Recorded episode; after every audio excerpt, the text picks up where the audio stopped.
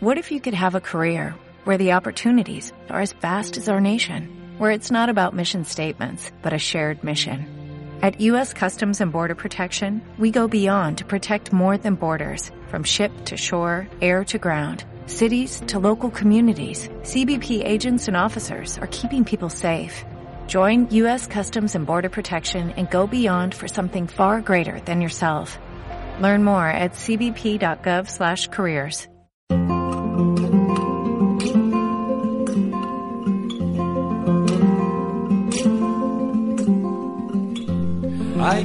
Saludos al pueblo de Agaete, les habla Rafael Medina y damos comienzo al programa radiofónico Historias y Personajes de Agaete.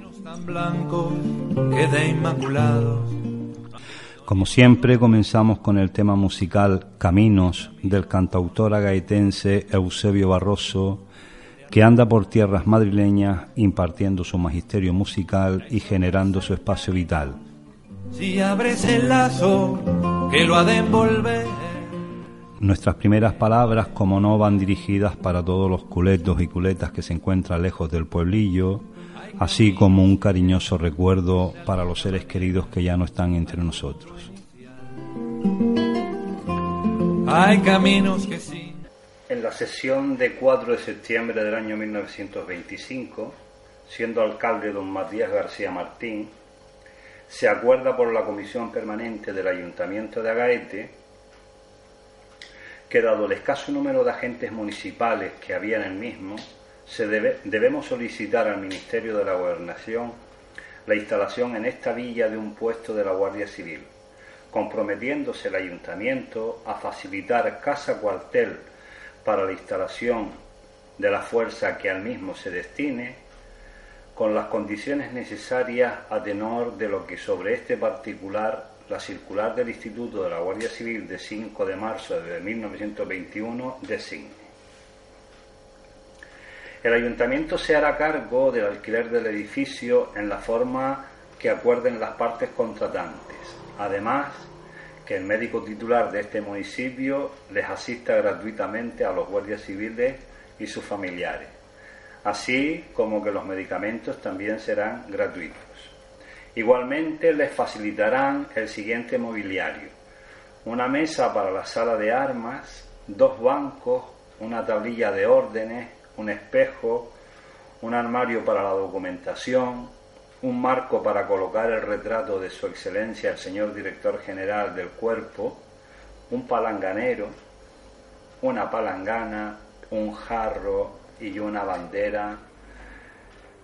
Este es el apunte histórico relacionado con el programa de hoy.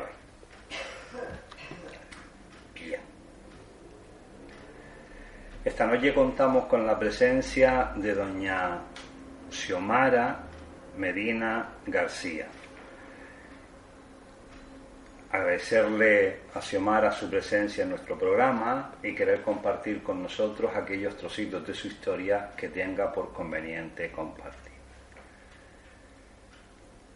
Se dice que una vez pasados los 50 años, no vamos a concretar si están los 51 o cerca de los 60, nos indica que eh, por regla general, los que ya nos encontramos en esa etapa, solemos pensar que los llevamos bien. Nos aceptamos también de una manera eh, más honrosa que cuando teníamos 20 o 30 años. Se suele tener más paciencia para todo. Se siente uno más sereno. En general somos más asertivos. Sé lo que no queremos en nuestra vida, o sabemos lo que no queremos en nuestra vida, se está abierta a nuevas experiencias. No soy ese dinosaurio que me imaginaba que sería cuando tenía 20 o 30 años. Y por regla general estamos satisfechos con los logros personales y profesionales. También suele consolar que no soy la única, que también me acompañan en este viaje, pues amigas o compañeros o familiares que se encuentran en la misma lo que sí es cierto que no nos gusta a los que hemos superado los 50 años es que ya no hay vuelta atrás, que hay que irse acostumbrando a ir envejeciendo física y psíquicamente, bueno, nos quedan la mitad de la vida por delante. No se sabe qué decir cuando algunas mujeres más jóvenes hablan delante de mí, esas mujeres que tienen hijos siendo ya mayores, sin suponer que yo sea una de ellas. Que cuando tenga mis hijas, la edad que yo tengo ahora, yo tendré noventa y tantos años. también tendremos menos tiempo por delante para conseguir alguno de los objetivos y ya tuve o tuvimos que renunciar a otros. Normalmente cuando duermo poco aparento 10 años más. Pertenezco o se pertenece a esa generación de mujeres que intenta hacerlo todo, madre, amiga, esposa, profesional y que nunca encuentra el perfecto equilibrio. Igualmente no soy la única e impresiona comprobar cómo el paso del tiempo nos alcanza a todos por igual. Xiomara, esta es una pequeña pincelada que ha hecho una psicóloga de cuando ya se, se supera esa, esa, esos 50 añitos. Tú, eh, primero, reiterar el agradecimiento. ¿Cómo te encuentras actualmente? Pues bien, súper contenta como me ha tratado la vida. Hombre, he tenido mis disgustos como todos que tenemos nuestras edades ya pero la verdad que estoy muy agradecida de la vida, como me, ha tratado y cómo me veo ahora mismo. Pues bien, eh, haremos, digamos, una pequeña navegación por diferentes etapas de, de, tu vida y más o menos yo te la iré encuadrando y hablaremos, como dijimos al principio, de esos aspectos que tengas por conveniente compartir. ¿Dónde naces y cómo se llama la zona en la que naces? Bueno, yo nací aquí en el pueblito de Agaete, en una familia humilde de siete hermanos más. Mi padre trabajaba en las plataneras porque era lo que había, aparte del que era zapatero, que eran muchos zapateros en Agaete. Y bueno, a, la edad de ocho años pues empezó la crisis y, tuvimos que emigrar a la capital porque éramos muchos hermanos. ¿En qué parte de Agaete? Eh, bueno, en la calle de arriba de la iglesia, la Villa Abajo, como le llamamos siempre, la calle José Sánchez y Sánchez, número 10. Vale, ¿tenía algún nombre esa zona? Mm, no, yo siempre recuerdo la Villa Abajo. La Villa Abajo. Bueno, has comentado tus padres, ¿qué te parece si los conocemos? ¿Quién era tu padre? ¿Quién era tu madre? Eh, mi padre se llamaba Antonio García, digo Medina Mendoza, perdón y mi madre Nieve García Álamo. Eh, eran, por parte de mi madre eran dos hermanas más y dos hermanos, eran cinco. Y por parte de mi padre solo tenía un único hermano. Y bueno, ya hoy no, no existe solo una, una tía por parte de madre. ¿Ambos eran de Agaite? Sí. ¿Y respecto a los hermanos? Eh, ¿Quiénes son? Eh, tengo un hermano mayor que casi tiene 70 años, Antonio Medina García. Luego tengo otro una hermana, bueno, murió una hermana que le seguía a él cuando tenía 29 años, un accidente. Eh, tengo otra hermana que tiene también 65, Pilar Medina. Tengo otro hermano, Francisco Medina. Otro hermano que murió, Miguel Ángel, que fue maestro y enfermero de técnica del Pino. Este hermano mío, Paco, es médico, yo soy auxiliar, somos una rama sanitaria. y luego tengo otro hermano más pequeño, Juan Ramón. También murió otra hermana, Lucía, que tendría ahora 63 más o menos. Bueno, nos quedamos cinco. En esta, en esta primera etapa, que va más o menos hasta los 12 años, 12, 13 años, ¿cómo la recuerda, Xiomara? Yo añoré siempre mucho a Gaete porque, claro, me tuve que ir porque así lo mandaba la familia y emigramos. Y la verdad que yo me pasaba más tiempo en la azotea, me dediqué a todos los deportes porque no podía estar dentro de la casa, en un piso. Y añoré mucho a Gaete, la verdad. Y yo siempre soñé con venirme a vivir aquí, de hecho lo logré, gracias a Dios. Llevo 17 años viviendo aquí en Agaete. ¿Estudias, me imagino que una parte estudias aquí en, en, el, en Agaete? Sí, hasta los ocho años. Ya después fue en Las Palmas, en Chama, en el Colegio 29 de Abril. Allí me hice deportista, fui nadadora y después me fui a estudiar a, cuando mis padres compraron un piso en la ciudad del Lomo Polinario, me fui a estudiar al Colegio Navarra y allí me hice atleta, fui hasta los 19 años atleta. Hombre, tenía una vida a lo mejor más deportiva, quizás que a lo mejor no hubiera tenido una gaete, pero mi pueblo siempre me tiró bastante. ¿En qué estudias? En tu época ya estaba el colegio José Sánchez Sánchez. ¿Y es donde tú eh, estudias o estudias en otro lugar? Eh, aquí en Aquí es donde está el, ayuntamiento. Fue donde estudié. Después pasamos arriba al grupo. Vale. Pero este nuevo ahora no. Claro. Este... Bien. ¿Algún maestro o maestra que te marcase, que ahora con el devenir del tiempo considerases que ha sido una influencia positiva? Mm. Si lo recuerdas. Hombre, la verdad que yo le tuve bastante cariño a mi primera maestra que se llamaba Pino, de aquí de Agaete. Y con el transcurso de los años la vi en Las Palmas ya muy mayor y fue una alegría y se acordaba de mi nombre, ¿sabes? La verdad que sí.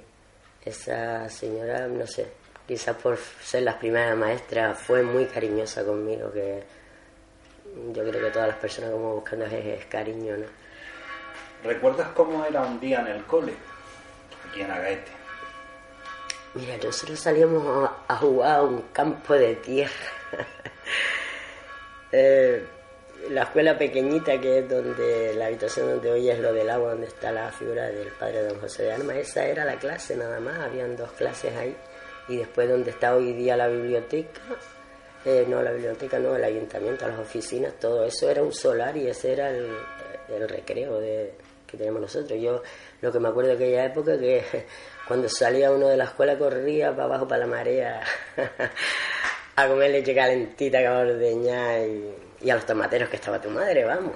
Te bañabas en la salina, era otra vida ¿Recuerdas si eran tus clases eran mixtas o eran eh, niñas con niñas, niños con niños? Pues yo creo, recuerdas? Yo creo que era, eran mixtas. Yo creo que sí que eran mixtas. A ver.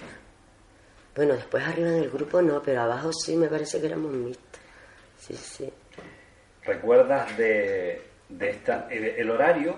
¿Lo recuerdas? ¿Era horario, si era horario mañana solo, o mañana y tarde? Me parece que era, era mañana y tarde, sí, era mañana y tarde, sí, sí. De esa etapa, ¿recuerdas alguna historia eh, que te haya resultado curiosa en ese momento? Ay, la verdad, yo de aquella época, pues eso recuerdo mi vivencia, ¿entiendes? De, de, que eso, que uno era libre aquí, que apenas habían coches, que, que vamos, que llegaba uno de la escuela, se quitaba la sandalia y te iba descalza para la calle Mm, era una vida muy tranquila, sosegada, familiar, más que otra cosa. ¿Amistades de esa niñez que, que recuerdes? Hombre, sí, el grupillo de siempre. Conchita de la Capotilla, Terela de David, Fori, María la Paisa, eh, María Luisa La Paga. la verdad que sí, un grupillo bueno. ¿Llegaste a convivir en esta etapa con tus abuelos paternos o maternos? Eh, sí, aquí en Agate vivíamos con mi abuela materna, que es la única que yo conocí. Luego ellos emigraron a la capital tres añitos antes que con la mitad de mis hermanos. Vivimos la separación familiar, la verdad. Después a los tres años, cosas así, ya nos fuimos mi padre, mi madre, mis dos hermanos y yo. ¿Tu padre trabajaba aquí en Agaete y en qué? Eh, trabajaba, él trabajaba encargado de la finca de los García, la carretera de las Nieves. Y después cuando nos fuimos a la capital, pues fue a trabajar de guardián de las obras, los edificios de la Avenida Marítima. Que él decía que aunque se le regalaran, no quería una casa allí, porque cuando el mar viniera a llevárselo, se iba a llevar esas casas. ¿Te supuso un choque brusco el partir, dejar a Gaete para, para ir a la capital. Sí. ¿Lo recuerda? Sí, yo no sé si ustedes conocen el cuarto de Heidi, pero yo me sentí igual. La verdad, yo lloré mucho, yo me fui llorando. Es que de hecho yo venía a Gaete y me iba para Las Palmas llorando, porque que me tenía que ir y no había otra, ¿sabes?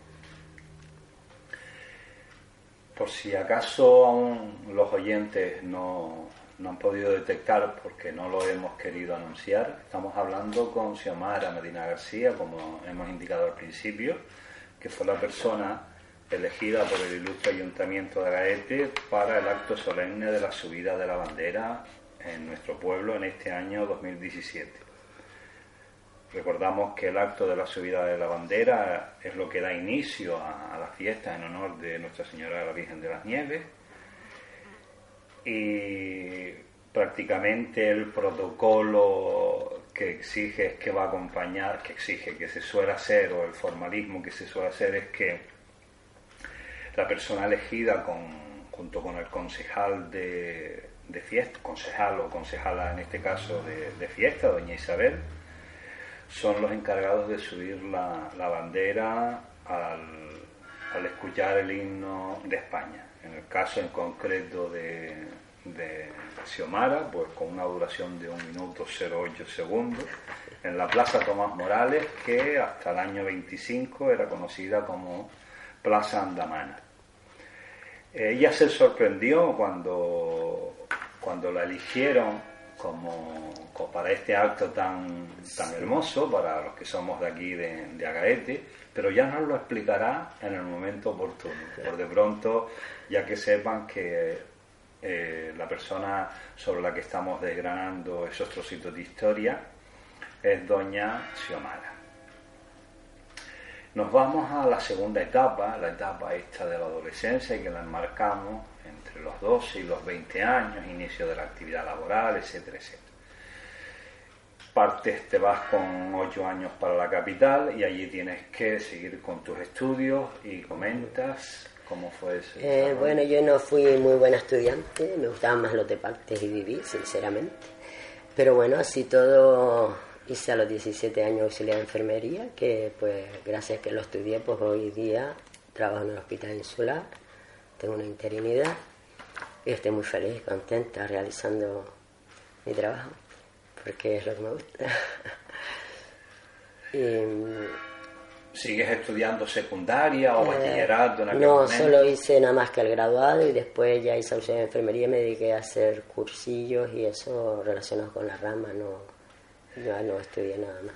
Un aspecto que, que, no es muy conocido, ¿no? que es la faceta esta deportiva o atlética. ¿Practicaste atletismo con, Sí, yo empecé como con 13 añitos, 12 añitos más o menos y estuve hasta los 19. Eh, llegué a ser subcampeona de Canarias y bueno, nos quedamos rascados porque en aquella época no había dinero, íbamos ahí a correr a Tenerife, pero no llegó. Vinieron las chicharreras aquí, pero... ¿Y cómo, cómo fue la captación? ¿Cómo, cómo te, introdujiste en el tema de mm, la Vamos, yo creo que por mi forma de ser inquieta y no soy hiperactiva. Entonces yo no podía estar dentro de la casa y como tenía un colegio que me facilitaba todos los deportes, pues practicaba de todo practiqué natación, voleibol, balonmano, eh, atletismo, baloncesto, básquet, eh, a todo, a todo, la verdad. Pero lo que más fue el atletismo. El atletismo fue el más que me captó. Lo que pasa es que después llega una edad de que te enamoras, que bueno, empiezas el trabajo, vienen los niños y ya abandona el deporte, de alguna forma lo fui abandonando y en fin. Eh, como suele ser, por regla general, más que bastante común en los pueblos, en los lugares pequeñitos, bueno, incluso en las grandes ciudades, ¿hay algún sobrenombre con el que conozcan a tu familia para que las personas de, que estén escuchando el programa se, ubiquen de, qué familia estamos em, hablando? Yo creo que son pocas las familias que no tienen un apodillo por ahí en Agaete, ¿no? Eh, nosotros nos llaman los del avión pues bueno, eh, a mi familia no le gusta mucho eso porque fue que mi abuelo, el pobre, se trastornó de su cabeza y pues decía que se iba a ir en un avión y, por eso fue la voz. Pero vamos, para que uno darse a conocer, yo le digo, soy hija de Nievita, la del avión, y todo el mundo te conoce. Eh, algunos compañeros de esta etapa tan, tan rica en emociones que recuerdes algún amigo, amiga, compañero, compañera. Mm. ¿Recuerdas ahora con especial admiración o dedicación o ternura? Hombre, vamos a ver, yo me he codeado aquí con un grupillo de gente de Agaete, la verdad, que veían como yo mi forma de, ser, ¿sabes? Yo sé, que te puedo decir así, de los más que están arraigados a mí, pues, pues está Marta, está Guillermo, está Felli, pues, fallecido un montón de gente, Rafa, Carmelo, Rosy Martín, no sé, un grupo de gente que les importa Gaeti que veo que están luchando, ¿sabes? Y no paran, la verdad que, les agradezco un montón que sean así, que, les nazca de ser ellos, de luchar por su pueblo, ¿sabes? Y están integrados ahí, que, que la mayoría pues trabajan en los colegios y están un poco así con, con la juventud, los que nos van a suceder. Un verano, ¿cómo eran tus veranos aquí cuando venías y retornabas al pueblo? Bueno, pues claro, siempre los veranos era el mes de agosto, el mes de agosto que haga este fiesta. pues Xiomara siempre estaba metido todo, echando a mano para todo bueno. Cuando hacíamos las banderas hasta las 4 de la mañana, preparando el pueblo, cuando preparábamos el pueblo, la gente del pueblo, ¿no? Pero después un poco ya llegó el tener que, que pagar actividades grandes, pues ya la gente no participaba tanto, ¿sabes? Yo pienso que fue un poco el dinero el que echó a perder la, la colaboración de los amigos, ¿sabes? El pasarlo bien y de paso estamos arreglando el pueblo, para eso, para pasarlo bien, nuestra fiesta. Y, pero claro, eso es así, porque para eso están los ayuntamientos y hay unos presupuestos y no pueden contar que si hoy tienes a una persona y mañana no la tienes. Es comprensible. Pero que sí que veo que se acabó una parte sencilla del pueblo, ¿sabes? El desinterés. Es un poco lo que decía la señora concejal, en lo que se basó para elegir tan, o para que el ayuntamiento eligiese tanto al, al pregonero como a la persona encargada de subir la bandera. Habla doña Isabel de que eh, aman profundamente las fiestas de las nieves, son entusiastas, defensoras, defensores, perdón, conocedores y divulgadores de nuestra fiesta. Eso es un poquito lo que tal vez ahora vamos entendiendo. Por lo que tú nos dices, hay un antes y un después en, que las fiestas eh, tenían, estaban bastante arraigadas a lo que es la intervención o la participación del vecino y que con el devenir de los tiempos pues eso se fue perdiendo, de alguna manera, no tuviese ninguna intencionalidad. Hombre, todavía se sigue viendo participación desinteresada, la verdad, que eso yo creo que no va a morir nunca en Agaete, porque eso nace del alma, ¿sabes? Eh, como yo, yo qué sé, a mí me nace de, bailar los papahuevos de, de jovencilla. Y eso lo lleva dentro, es un sentir, no... ¿Se movían siempre en plan comisiones de fiesta o cómo, cómo solían ¿Cómo te solían quedar para, para empezar a hacer los arreglos? ¿Cómo se convocaban? ¿Cómo mm, Mira, yo lo, mm, de siempre vamos a ver, yo he participado en todo. Pero claro, mm, yo cogía el papahuevo pues cuando los ponían allí, que antes libremente los cogíamos y bailábamos los papahuevos. No es que yo estuviera metida lleno año tras año arreglando los papahuevos, eso sí fue un año cuando los papahuevos se inauguró el Museo de la Rama, que después se cerró por problemas que no entregaban dinero, estuvo aquello cerrado, que hubieron unas lluvias, se, se estropearon todos, aquello estaba, vamos, fatal, y entonces yo pedí permiso, hace en el 2008 creo que fue, pedí permiso al ayuntamiento y me dieron los papahuevos, me los llevé a mi casa y yo tengo fotos que, vamos, los recuperé sinceramente que me dolió mucho que una joya como es los papahuevos nuestros estuvieran así deteriorados y abandonados, olvidados, vamos. De hecho todavía me sigo enfadando porque no los tienen como debería ser, mejor cuidados y mejor preparados para nuestra fiesta. Eh, para mí yo veo que los palmeros es un orgullo para ellos, sus enanos, y da gusto, la verdad que sí. A mí me gustaría que se concienciaran ya y dieran por nuestros papahuevos lo que tienen que aportar, vamos, porque en la fiesta se saca dinero para tenerlos de lujo, sinceramente, porque yo cada vez puedo menos y las estructuras son súper antiguas, pesan mucho y hay que estarlo bailando, no se trata de llevarlo encima, no es bailarlo.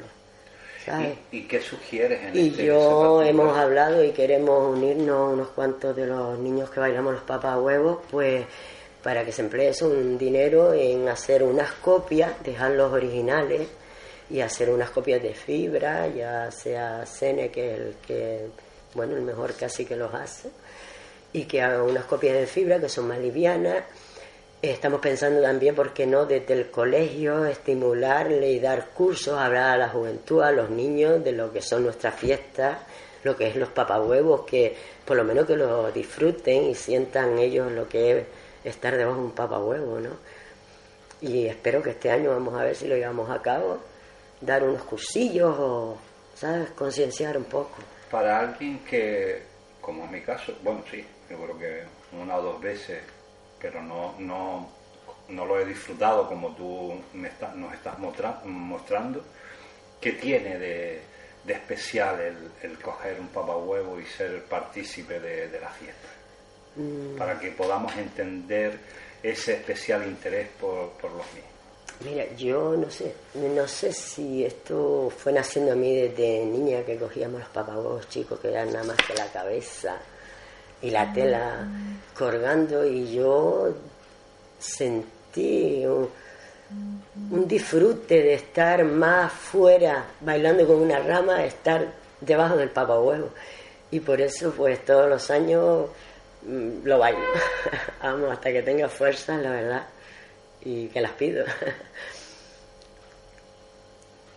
Dificultades económicas en esta etapa, están en Las Palmas, eh, se logran solventar, eh, porque claro, todos parten para allá, la situación como es, Hombre, más mm, libre, más trincada. Mis padres allá no hicieron fortuna, pues no se podía hacer fortuna, porque tenían muchas pocas que mantener, una casa de ocho hijos, todos fueron a estudiar y a trabajar, de hecho los mayores, para ayudar a mis padres a comprar la casa, porque con lo que ganaba mi padre, vamos, no podía mantener la familia y comprar un piso también, ¿sabes? Y bien, pero verdad nunca nos faltó. Fuimos una familia humilde, sencilla, sin lujos que hay hoy, y vivimos estupendamente. Cada uno nos fuimos formando nuestro. El que quiso estudiar, estudió. Te digo que tengo un hermano que es médico, el otro, el pobre ya no lo tengo en vida, hizo dos carreras, hizo magisterio, hizo enfermería también el otro eh, no quiso estudiar nada y este es barrendero en la capital de Las Palmas, otra sacó posiciones al ayuntamiento, el otro al Banco Bilbao. Eh, en, esta, en esta segunda etapa, con la relación de ustedes en la capital, donde coinciden que gente está entrando a la adolescencia, otros que a lo mejor puedan estar saliendo de la misma, donde ya empiezan un poquito los intereses a ser bien diferentes. ¿Cómo, cómo se lleva? ¿Cómo, ¿Cómo llevan ustedes la relación tanta gente en la capital? ¿Cómo, si, si haces una, mm. una, mirada hacia atrás, cómo recuerdas esa etapa familiar? Mm, yo, la verdad que nosotros, mis hermanos, hemos sido siempre una familia muy unida. Hemos tenido un apoyo también de una tía soltera, mi tía Mariquita, que fue otra madre, ha sido otra madre para todos nosotros y de hecho vivíamos en Las Palmas todos juntos, mi abuela, mis dos tías, mi padre y mi madre y los ocho hijos, en un piso en Las Palmas, porque fue lo primero que había. Hasta que después más tarde pues mis padres compraron el piso y ya nos fuimos. Pero fuimos muy unidos y, y la verdad que los mayores se ocupaban de los, nosotros los más pequeños que estudiáramos, lo que pasa que bueno, pues nos tocó otra racha y nos estudiamos más tarde. Pero sí, muy buena, buena armonía en mi casa con mis hermanos, la verdad que sí. Y claro, después se fueron casando y se fueron ya desapareciendo, nos fuimos quedando tres en la casa. A fecha igual como sucede con muchas de las familias de aquí, se suelen ver en verano, suelen coincidir todos. Sí, no, sí, para la fiesta, Navidades, Día de las Madres, Día de los Padres, nosotros, claro, estamos en la capital y siempre nos visitamos entre tardes y como si estuviéramos aquí en Agaete, ¿sabes? Buscamos el huequillo de la familia. Eh, entramos en lo que es la, bueno, si quieres, de, esta etapa, eh, ¿empiezas a trabajar con qué edad? Eh, yo empecé a trabajar con 16 años porque eso no quise estudiar más. Y, y, después ya a los 17 fue cuando hice auxiliar de enfermería, después de haber estado trabajando. Mi primer trabajo fue en el colegio que hacíamos, preparamos un, unos estudios para unos folletos en una multicopista para todos los colegios de Las Palmas para enseñar a los niños a estudiar. Ese fue mi, mi primer trabajo. Después me fui a una boutique, en un supermercado, bueno, batallando por ahí en todos lados. Y bueno, cuando me vine a Gaete hace 17 años, pues compré un reparto de agua a domicilio. Estuve 10 años con el reparto aquí de agua en Agaete. Y de ahí, pues, al hospital. ¿Y, en el hospital llevas cuánto Ocho años. Ocho años. Sí. Bien. Si te parece, entramos en lo que es la etapa familiar, hijos. Eh... Eh, sí, yo me casé a los 28 años. Tengo una hija, Xiomara, que tiene 30, y un niño, Eduardo, que tiene 29. Tengo dos nietos, uno de 12 años y una niña de 5, de mi hija Xiomara. Y bueno, este año estoy un poco apenada, pero también me siento bien porque ella quiere crecer y, se va a ir a la capital a vivir con los niños. Y lo encuentro que bueno, es una opción porque la verdad que el trabajo está muy difícil aquí en Agaet. Y claro, ella trabaja los fines de semana de camarera y no se puede mantener una familia trabajando fines de semana no, no estudió, si ha estudiado y le ha costado. Bueno, estuvo, empezó a estudiar varias cosas y las abandonó. Igual ahora se va a la capital, igual ahora quizás tenga oportunidad de, estudiar algo. Bueno, tiene pensamiento. Esperemos que sí, que le has dejado su espacio para que ella también vaya valorando la ah. conveniencia de estar bien preparada. Sí, sí, por supuesto. Yo, mira, por falta de dar consejos y de hablar no ha sido, pero a veces hasta que la persona no lo ve. De hecho, yo misma lo comprobé en mí, que mis hermanos me animaron a estudiar, a estudiar, y hasta que yo no lo vi, pues no lo hice, ¿sabes? ¿Qué valoras eh, de tus niños? Si quieres, empezamos por tu hija. ¿Qué crees? Eh, bueno, muchas cosas valorarás, pero si hay algo que te llame la atención o las cosas que te llamen la atención, para que no nos Mira, mm, la verdad que mm, la veo a mi niña por ser, fue madre joven, con 17, 18 años, y la verdad que me enorgullezco de ella porque la veo bastante madura y ha llevado a sus niños bien, como debe ser, con seriedad, no una niña, yo sé, dejada abandonada, ¿no? Es trabajadora, Yo me siento orgullosa, la verdad, que sí, de mis niños y de mi hijo Eduardo también, trabajador nato. Es que aparte de, que sean trabajadores, desde el punto de vista de, la honestidad, de la seriedad, sí, mm, Bueno, no voy a poner un 10, no vamos a poner un 10 para no subir, no vamos a poner un 9 y pico. sí, yo la verdad que, no sé, los veo buenos niños y son respetuosos, cariñosos y nobles. ¿Crees que le va a costar a tu niña hacerse, a tu hija hacerse a la capital o, Hombre, yo creo que sí, yo creo que sí, porque Agaete tiene un imán muy fuerte. Date cuenta que en Agaete tenemos todo. tenemos campo, tenemos playa, tenemos todo, todo, la verdad. Y claro, te, aquí pues también deja a su madre, deja a su padre, deja a su hermano y le va a costar, pero bueno, que estamos a tres cuartos de hora de la capital, que no es como antes, que no se podía venir porque no había coche. sí, haciendo una ponderación hasta, hasta el momento de, todo lo que has vivido, si hay algo que pudiese recomendar a, estas, las jóvenes de Agaete, ¿qué, qué les, qué les recomendaría para que tal vez eh, el tiempo que estén disfrutando de la vida pues sea más completo o más llevadero, por tu experiencia. Bueno, por mi experiencia pienso que hay tiempo para todo. Yo quizás sí recomiendo porque me quedé un poco así, con esa puntilla en el tintero. Eh, de haber estudiado y haber estado mejor preparada porque tendrás más puertas abiertas en un futuro, ¿sabes? Yo pues me he buscado la vida, por supuesto, pero claro, me ha costado, me ha costado bastante sudores. Quizás si hubiera estado mejor preparada, yo mi intención y me hubiera gustado hacer fue enfermería. Pero bueno, me quedé de auxiliar Eh, tampoco no es tanto, pero hombre, sí, si estás mejor preparada, pues tienes más posibilidad de trabajar y hacer lo que tú quieres, ¿no? Y yo les recomiendo eso, pues que mm, más cuidadito, no sean madres tan jóvenes para que puedan disfrutar de una edad, sean madres ya con un gradito ya de madurez donde puedan educar mejor porque nos esperan unos tiempos ya difíciles. Y con tanta tecnología, mucho enganche al móvil, no deja avanzar a las personas. Y bueno, pues, pues eso que...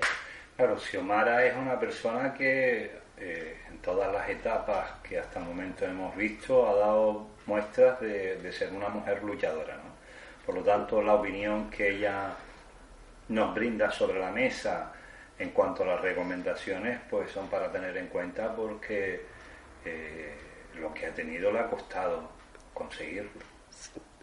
Y siempre pensando en lo que era en los siguientes 50 años que nos quedan por vivir, pues todo es más fácil si estamos en una situación socioeconómica, familiar, laboral, etcétera, que nos dé cierta comodidad, ¿no? Sí, sí, por supuesto. Un poquito. Eso sí, viviendo en Agaete, ¿no? Ah, sí, sí. Yo, el único sitio para vivir aquí, me quiero quedar aquí hasta los restos. de, de, esta etapa familiar en general, eh, también con la perspectiva que da el tiempo, eh, ¿qué valoración hace? ¿Crees que fue la persona equivocada? ¿Crees que ha sido aceptado lo que has vivido o simple y llanamente la has vivido y bueno, has aceptado lo que ha venido y listo? Eh, no nos podemos arrepentir de nada. Sinceramente no me arrepiento de nada. Eh, pero que sí que si uno hubiera podido decir hoy día, pues hubiera cambiado esto, lo otro, que claro, hubiera uno cambiado otros aspectos, ¿no? que hoy quizá hubieran sido más valorados, pero vamos, no me arrepiento porque de arrepentirme no sería abuela y me siento muy orgullosa de ser abuela porque otras con mi edad no, bueno, algunas no han podido tener ni hijos, ¿no? Pero quiero decir que me siento muy orgullosa de que eso, de, con la edad que tengo, pues ser abuela, poder ayudar a mi hija a criar esos niños y, y en fin. ¿Qué te llama ya en la etapa laboral? veo que disfrutas bastante con tu actual empleo. Eh, vienes de ser una empresaria, de patearte todo el pueblo a solas, desde mañana hasta por la noche para llevarnos el agüita a las casas.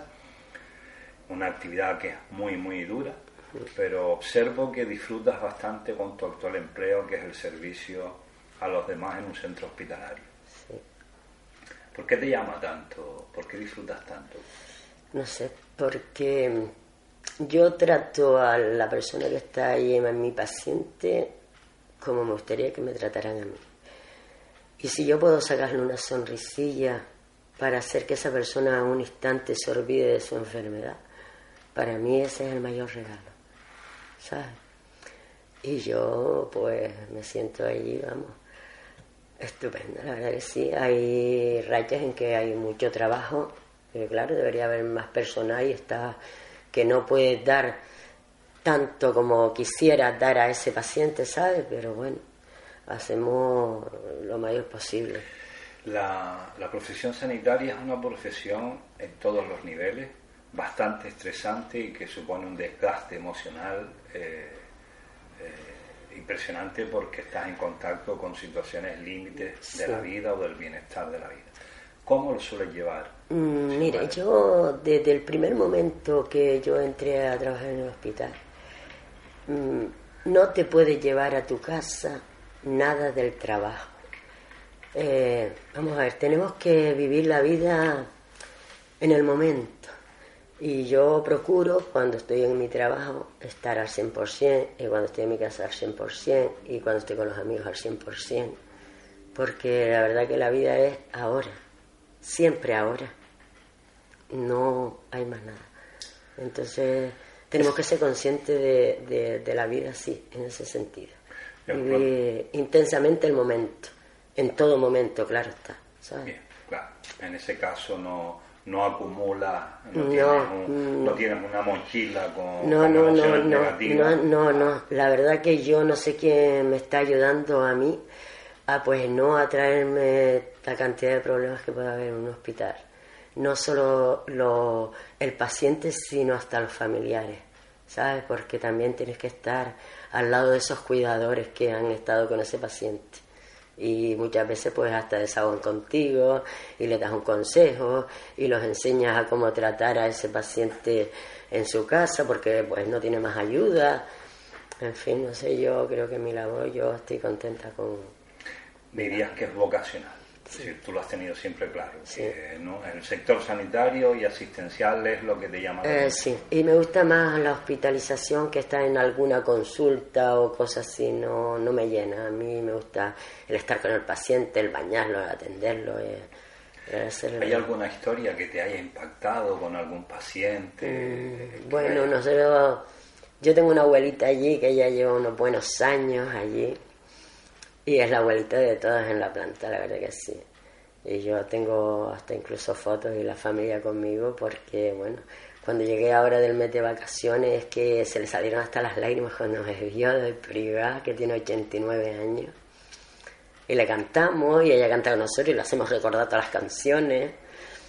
Esa es uno de los pacientes y bueno, pacientes hemos tenido montones valiosísimos y algunos que se nos han ido, por supuesto, también, ¿sabes? También tuvimos un señor allí muchos años, muy buenas personas y no sabemos lo que Dios nos tiene de parado, sinceramente. Son, son, ¿Consideras que los auxiliares son los grandes olvidados en esta labor asistencial? que no nos damos cuenta de la importancia que, que ustedes tienen. Mm, sí, a veces nos vemos, sí, nos vemos un poquito desvalorados por las otras ramas quizás más altas porque nosotros quizás, bueno, somos un eslabón más, pero o como si fuéramos al final, estamos de todo, ¿no? Están médicos, los especialistas, enfermeras, nosotros, pero no sé, entre nosotros nos sentimos satisfechas, ¿sabes? Porque yo no dejo de comprender que cada uno vamos a nuestro trabajo a cumplir con nuestro trabajo, ¿sabes? Y a veces pues no tenemos ni tiempo de comunicarnos los compañeros y de alabarnos un poco en las labores, pero que sí, que yo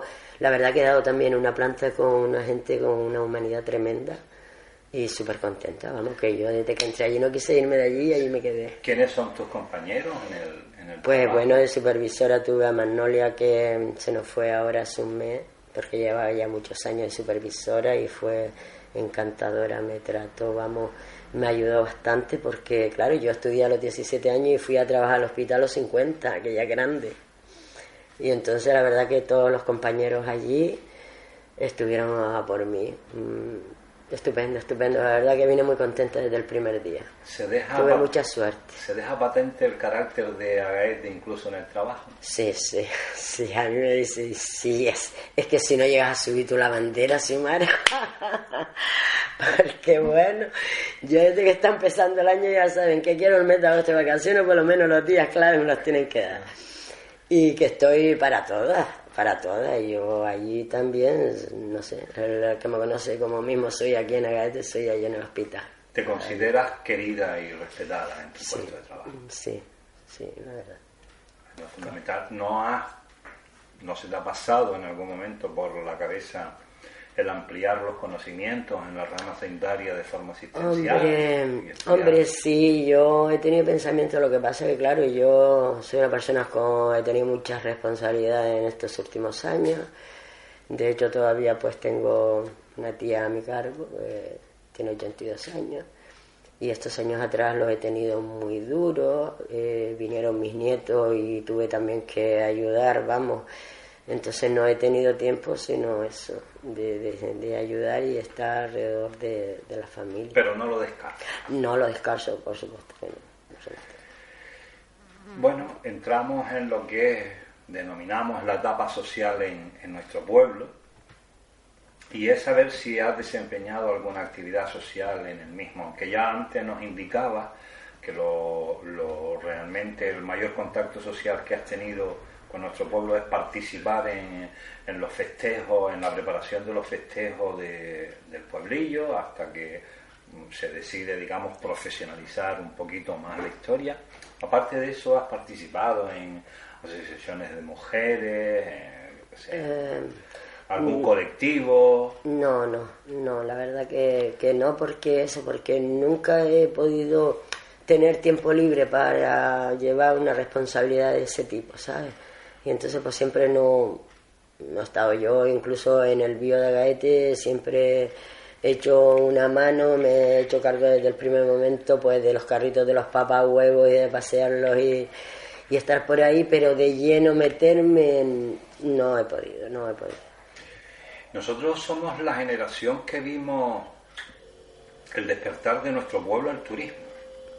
Empieza normalmente, se suele ubicar ¿no? en los años 60, 70, más o menos. Tú conociste un pueblito. Yo me acuerdo, yo me acuerdo cuando el día del turista era. Exacto. que venían los extranjeros y que se le daba una gran fiesta, claro, yo era una pitufilla. Claro que después ya, ya te digo, con 8 o 9 años ya me fui para Las Palmas y ya no lo viví porque antes no podíamos venir todos los fines de semana, veníamos una vez al año para la fiesta de las nieves, las navidades.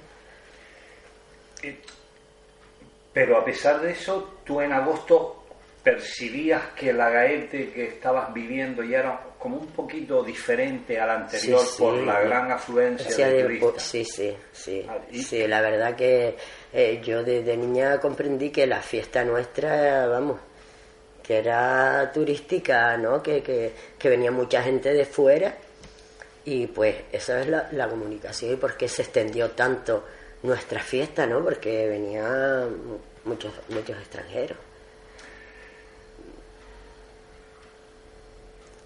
¿Qué potencial ves, eh, Xiomara, en nuestro pueblo?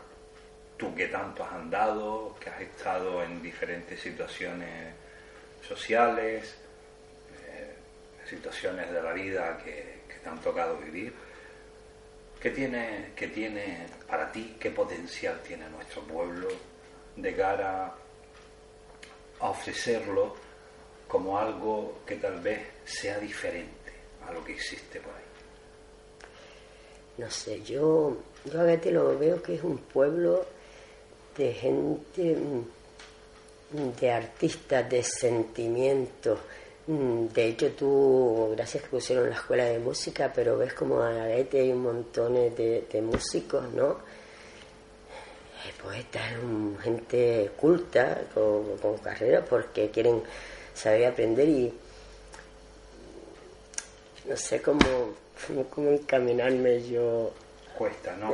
Cuesta entender que, que, algo tan pequeño pueda generar emociones tal vez tan grandes para ti. Sí, bueno, yo, claro, no, no conozco otros pueblos por ahí, pero de hecho, Agate, ¿quién no conoce el pueblo de Agate? O, o, vamos, lo ha oído hablar. para ti, las especialidades del pueblillo si tuvieses que, enumerar tres o cuatro cositas que lo diferencian del resto, ¿cuáles serían como especiales? Aquello que lo identifica como especial, como diferente tal vez. No sé, ¿cómo diría yo que son? Yo de siempre vi que Agaete fue un, pueblo de trabajadores.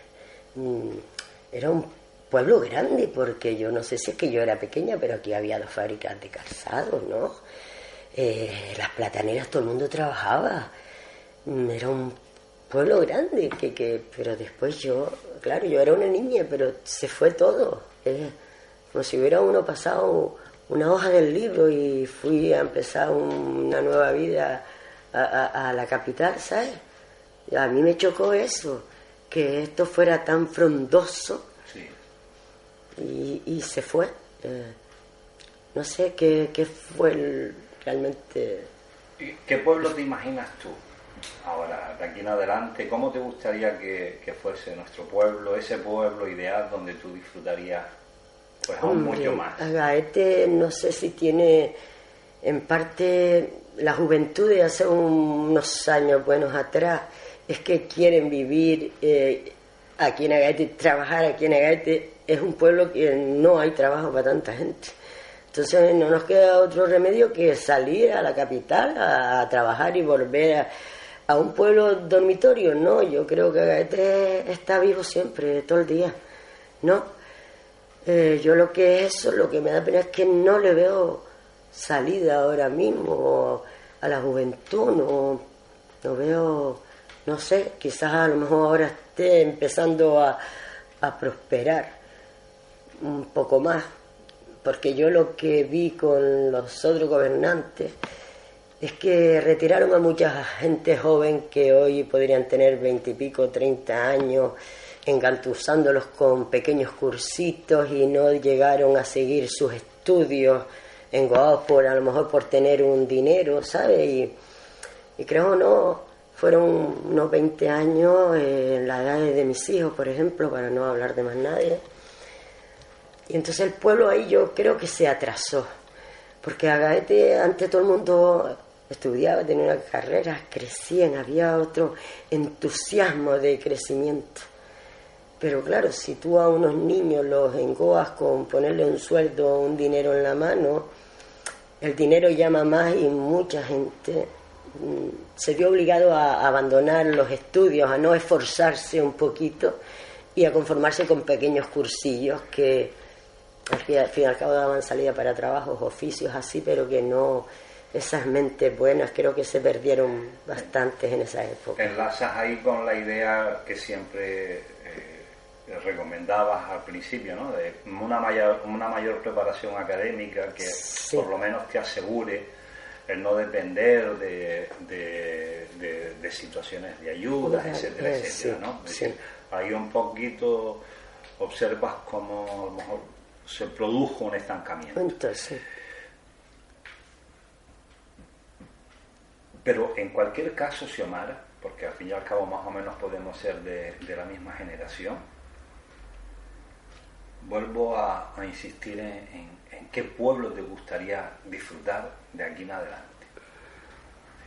Si, tuvieses que idear un pueblo eh, en el que, hombre... Bueno, a mí me gustaría pues que hubiera más unión, tanto políticamente como en el resto de... Pero Agaete es Agaete y siempre será Agaete, como se ha dicho siempre, que es un pueblo chico y un infierno grande, para que sea diferente de todos los demás, claro está.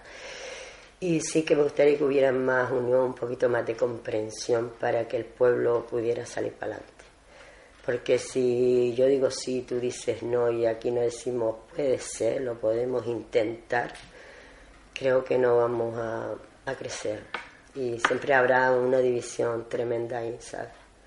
Y de esa manera no creo que, por muchos que quieran hacer los que están, si el pueblo no se implica, cuesta trabajo de ver este pueblo que, vamos, que estuviera todo el mundo feliz y contento de, pues eso, sobre todo el trabajo, porque el trabajo es el que magnifica a la persona, ¿no? Y le hace tener ilusiones y y vivir más feliz, por supuesto. ¿Sigues disfrutando de, largos paseos en solitario por las callejuelas de aquí del pueblito? ¿Cómo, cómo mm. de, qué manera te sueles evadir cuando ya estás aquí en el pueblito? Yo lo mío es más la playa, es más la playa, pero sí me gusta también dar algunos paseillos que otros y alguna carrerilla también que otra también me he hecho de vez en cuando. Y me perdí ahora a lo que me decía, a de los paseos. Sí, si hay alguna actividad que suelas hacer para evadirte un poquito de tanta presión o, cuando sueles ver, hay gente que tiene rutinas, bueno, pues ella sus caminatas o se va a la yo, y se pierde. Yo eso, yo lo más que cuando estoy así un poquito así calgada, a mí lo que me descarga es la playa y el nadar. Eh, ese es mi mayor hobby, me gusta. ¿Hay algún aspecto que se nos haya escapado del que te gustaría hablar o, por lo menos mencionar? La verdad es que nos hemos hablado de tantas cosas. Que... por ejemplo, una de las cositas que, se puso en valor cuando se hablaba del disfrute que tenías con los papahuevos hacía referencia a una persona que falleció o algo. Sí, yo este año, hombre, este año yo cogí la japonesa para bailarla en honor a, mi tío Juan, que él murió con 29 años y él aquí en Agaete era para la fiesta de San Sebastián y era una persona que siempre estaba metido en todas las cosas de las organizaciones de las fiestas y demás. Y a mí me regalaron una foto él bailando la japonesa hace muchos años. Y entonces yo este año en honor a él por haber subido la bandera pues la bailé la japonesa, la verdad que era la más que pesa de todas pero nada, el propósito llegó a buen fin. ¿Crees que tendrías aquí alguna posibilidad o te gustaría que nuestro pueblo desarrollara alguna actividad empresarial relacionada con, con, esta actividad que tú tienes asistencial? vamos a ver, sí, sí, por supuesto. Si yo tuviera un buen dinero, yo haría aquí un geriátrico rural aquí en Agaete pues rural, sí, pues para aquel señor que todavía tiene las cabritas o la gallinita o un cachito de tierrita para plantar hierba huerto, el perejil y demás, yo pondría un geriátrico, sí. Una vez que ya se emprenda ese último viaje Xiomara y cuando vayamos para el Turmán, ¿Cómo, ¿Cómo, te gustaría que te recordasen aquellos que te han conocido, que te han querido, con quienes has compartido tiempo y espacio? Pues yo creo que me gustaría que me recordaran con alegría porque, no sé, yo he sido feliz en este pueblillo. Em, una persona, yo sé, alegre, divertida, no soy una persona problemática para nada y, eso, que, que, no sé, que cojan de mí eso, pues mi forma de ser. Pues muy bien, Xiomara, agradecerte la, la presencia en el programa. Ha sido muy, muy satisfactoria esta charla, me ha permitido, nos ha permitido conocer algunos trocitos de tu historia. Nosotros en el programa lo hacemos siempre desde, desde el respeto y con la finalidad de perpetuar por la historia de nuestra gente y de nuestro pueblo. Muchas gracias y espero que hayas disfrutado de, esta pequeña. Sí, claro que sí, por supuesto. Para mí esto ha sido un honor muy grande el haber participado en mi fiesta. Pues muy bien, muchas gracias. Venga, a ti.